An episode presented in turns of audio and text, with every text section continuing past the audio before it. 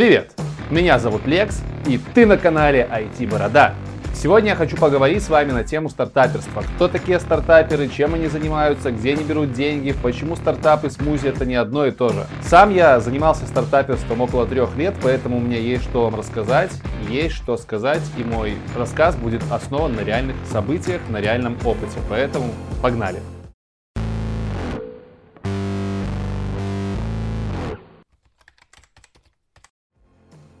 Давайте для начала разберемся, что такое стартап. Если переводить с английского, то стартап это то, с чего начинают. У меня даже в моем языке программирования и главный файл называется startup.cs. Точно так же и в мире стартаперов. Стартап это твое начинание. Слово это стало употребляться впервые в IT-сфере, в Калифорнии, в Сан-Франциско, именно там, где сейчас у нас технологический центр мира находится, Силиконовая долина. Впервые этот термин стали употреблять Hewlett и Packard, это основатели компании всем известной HP. И обычно это слово обозначает высокотехнологичную компанию с высоким потенциалом масштабирования и воспроизведения. Это значит, что эта компания рано или поздно с высокой долей вероятности может бомбануть, хайпануть, выстрелить, называйте как угодно. То есть принести деньги своим основателям и стать популярной практически на весь мир. И термин неспроста появился в технологической среде, в IT. Именно здесь в последнее время возникает куча новых технологий, а новые технологии это то, на чем базируются высокотехнологичные инновационные проекты. И поскольку технологии, которые используются в стартапах, новые, не обкатанные, стартапы несут большие риски. И поэтому, именно поэтому, я бы сказал, в основном из-за того, что используются необкатанные технологии и необкатанные рынки, именно поэтому 99% стартапов закрываются, так и не набрав обороты, не получив необходимого, необходимой критической массы для развития. Так что 99% из вас, кто собрался делать стартап, увы, обречены на не страдания, но закрытие. Но не нужно отчаиваться, сегодня я расскажу вам, что можно вынести из стартапа, даже если он закрылся, не успев начаться. Обычный стартапер начинает все с гаража, либо с хакатона, вы уже знаете, что это такое, если нет, смотрите предыдущий выпуск, либо с какого-то метапа. Этот парень просто приходит на эти мероприятия и рассказывает про свою идею друзьям, знакомым, людям, у которых есть экспертное мнение. Таким образом, по отзывам, по реакции, носитель идеи понимает, что его идея имеет место быть, либо не имеет места быть. Это самый первый этап развития любого стартапа.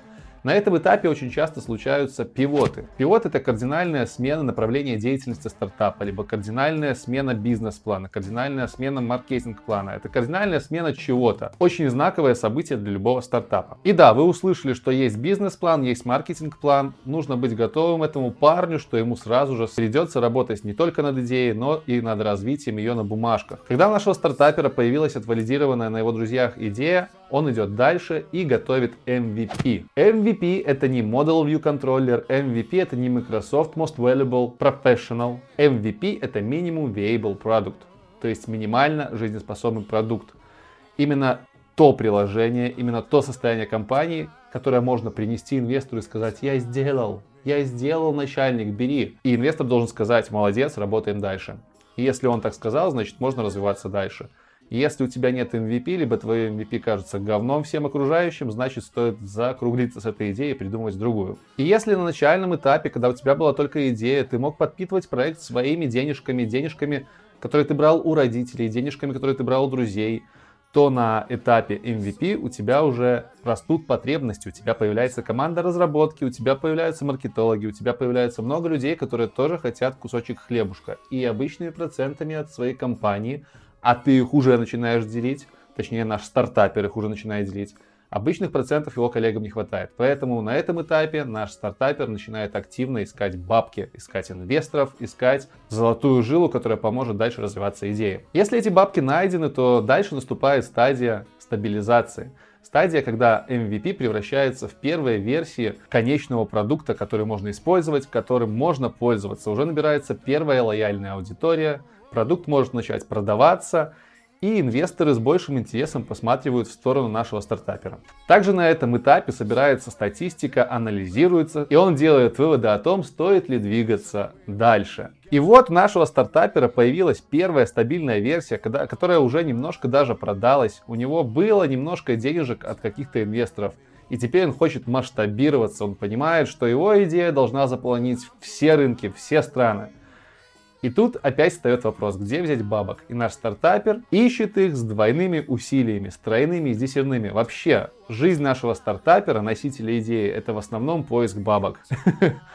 Это, конечно, распространенное заблуждение, но тем не менее это так. Большую часть времени, большую часть времени стартаперы тратят на то, чтобы найти людей, вдохновля... вдохновленных их идеей, которые готовы проинвестировать в это деньги. Когда приходит этап масштабирования, нужно много денег, нужно расширять команду, нужно завоевывать публику. И если у нашего стартапера это все удачно получается, через полгода, через год существования стартапа, он сможет выйти на ту вещь, которую он ждет больше всего. Он сможет сделать IPO. Для тех, кто не знает, что такое IPO, это выход на рынок ценных бумаг. Initial Public Offering. Что это значит для стартапа? Это значит, что с этого момента, с момента выхода на IPO, ему больше не нужно искать инвесторов и фонды инвестиционные, потому что теперь инвесторами может выступить любые, любые его пользователи. Они смогут покупать акции и таким образом смогут быстро принести большие денежные потоки компании, и эти денежные потоки могут быть потрачены на дальнейшее развитие компании. Казалось бы, что делать дальше? Ты вышел на IPO, ты уже практически единорог, а единорог в мире стартапов это компания, которая оценивается в миллиарды больше. И что делать дальше? А дальше делать можно несколько вещей. Можно продолжать развиваться вместе со своим стартапом. На данный момент это уже будет не стартап, а бизнес полноценный. И либо можно сделать экзит. Экзит это популярные штуки. Это когда соучредитель, либо учредитель, либо носитель идеи продает свою долю и выходит из стартапа, имея на руках очень много денег. И что же он будет делать дальше? Правильно, дальше он будет придумывать новый стартап уже с более дорогим смузи и более дорогими скейтами. Вот так вот вкратце живет среднестатистический стартапер. Те, кто меня сейчас послушал, могут не согласиться, что стартап это не то, стартап это не про то, на самом деле все наоборот. Я вам так скажу, каждый стартапер расскажет вам абсолютно разные истории того, как он видит жизнь стартапера, как он видит свое развитие и что такое стартап. Поэтому вам остается лишь читать, смотреть видео и делать какие-то свои выводы. Еще один популярный вопрос, когда же стартап перестает быть стартапом и становится бизнесом.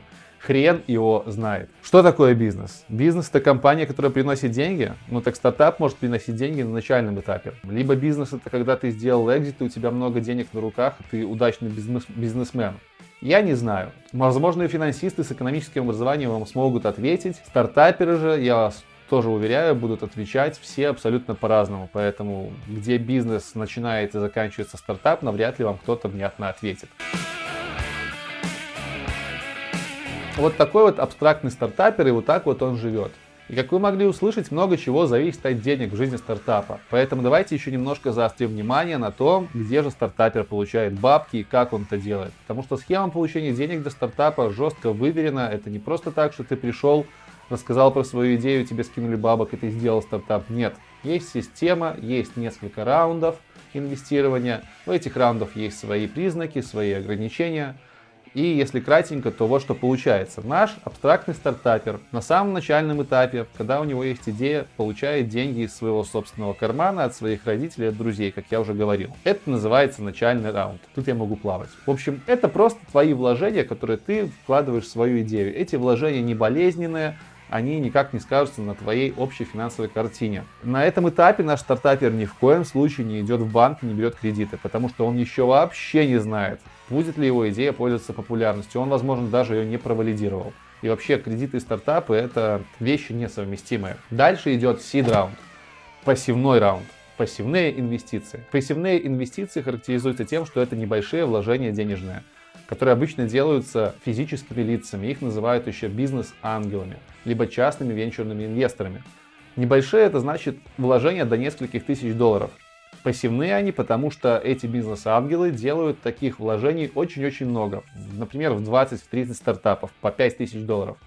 С надеждой на то, что один-два из них когда-то выстрелят и окупят абсолютно все пассивные деньги. На пассивном раунде стартапер уже начинает набирать команду стартапер начинает пилить MVP. Но эти денежки быстро заканчиваются, и поэтому нужно как-то двигаться дальше. К слову, инвесторы дают деньги не просто так, чтобы вы знали и чтобы наш стартапер понимал, он продает часть своей компании за эти пассивные инвестиции. Обычно это несколько процентов, вплоть до 10. И это, надо сказать, достаточно много. Это, наверное, самая большая относительная величина за время жизни стартапа, чтобы продать за несколько тысяч долларов 10%.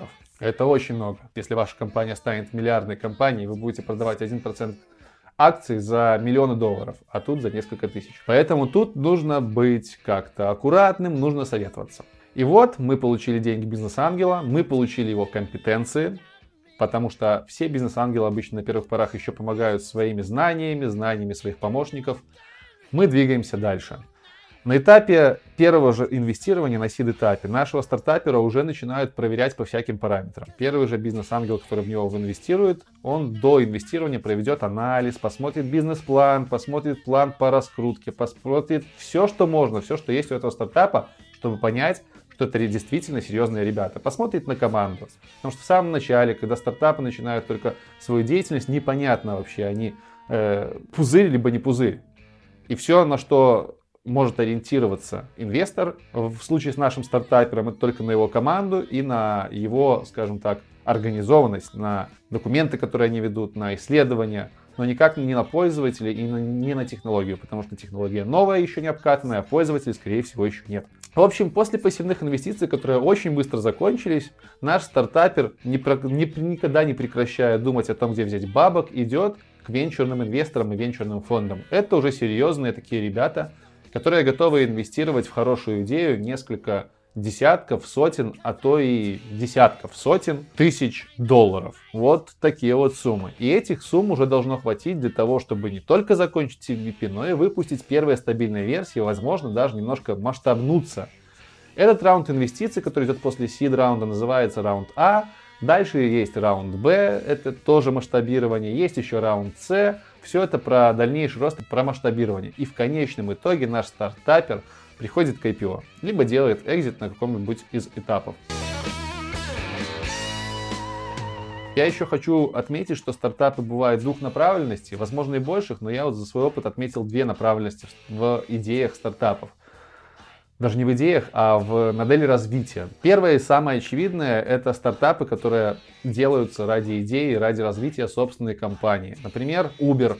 Они были в свое время первенцами, они нашли крутую лазейку в законе и сделали из этого очень крутой продукт, который позволил таксистам работать за большие ставки, пользователям такси ездить за малые ставки, избавиться полностью от колл-центра физического. Это яркий пример вот такого вот типа стартапов, которые делают собственную компанию, которая становится на весь мир известной. Есть еще менее очевидные типы стартапов, которые разрабатывают продукт для того, чтобы его продать более крупной компании. Например, Маскарад. Приложение белорусское, которое использовало маски.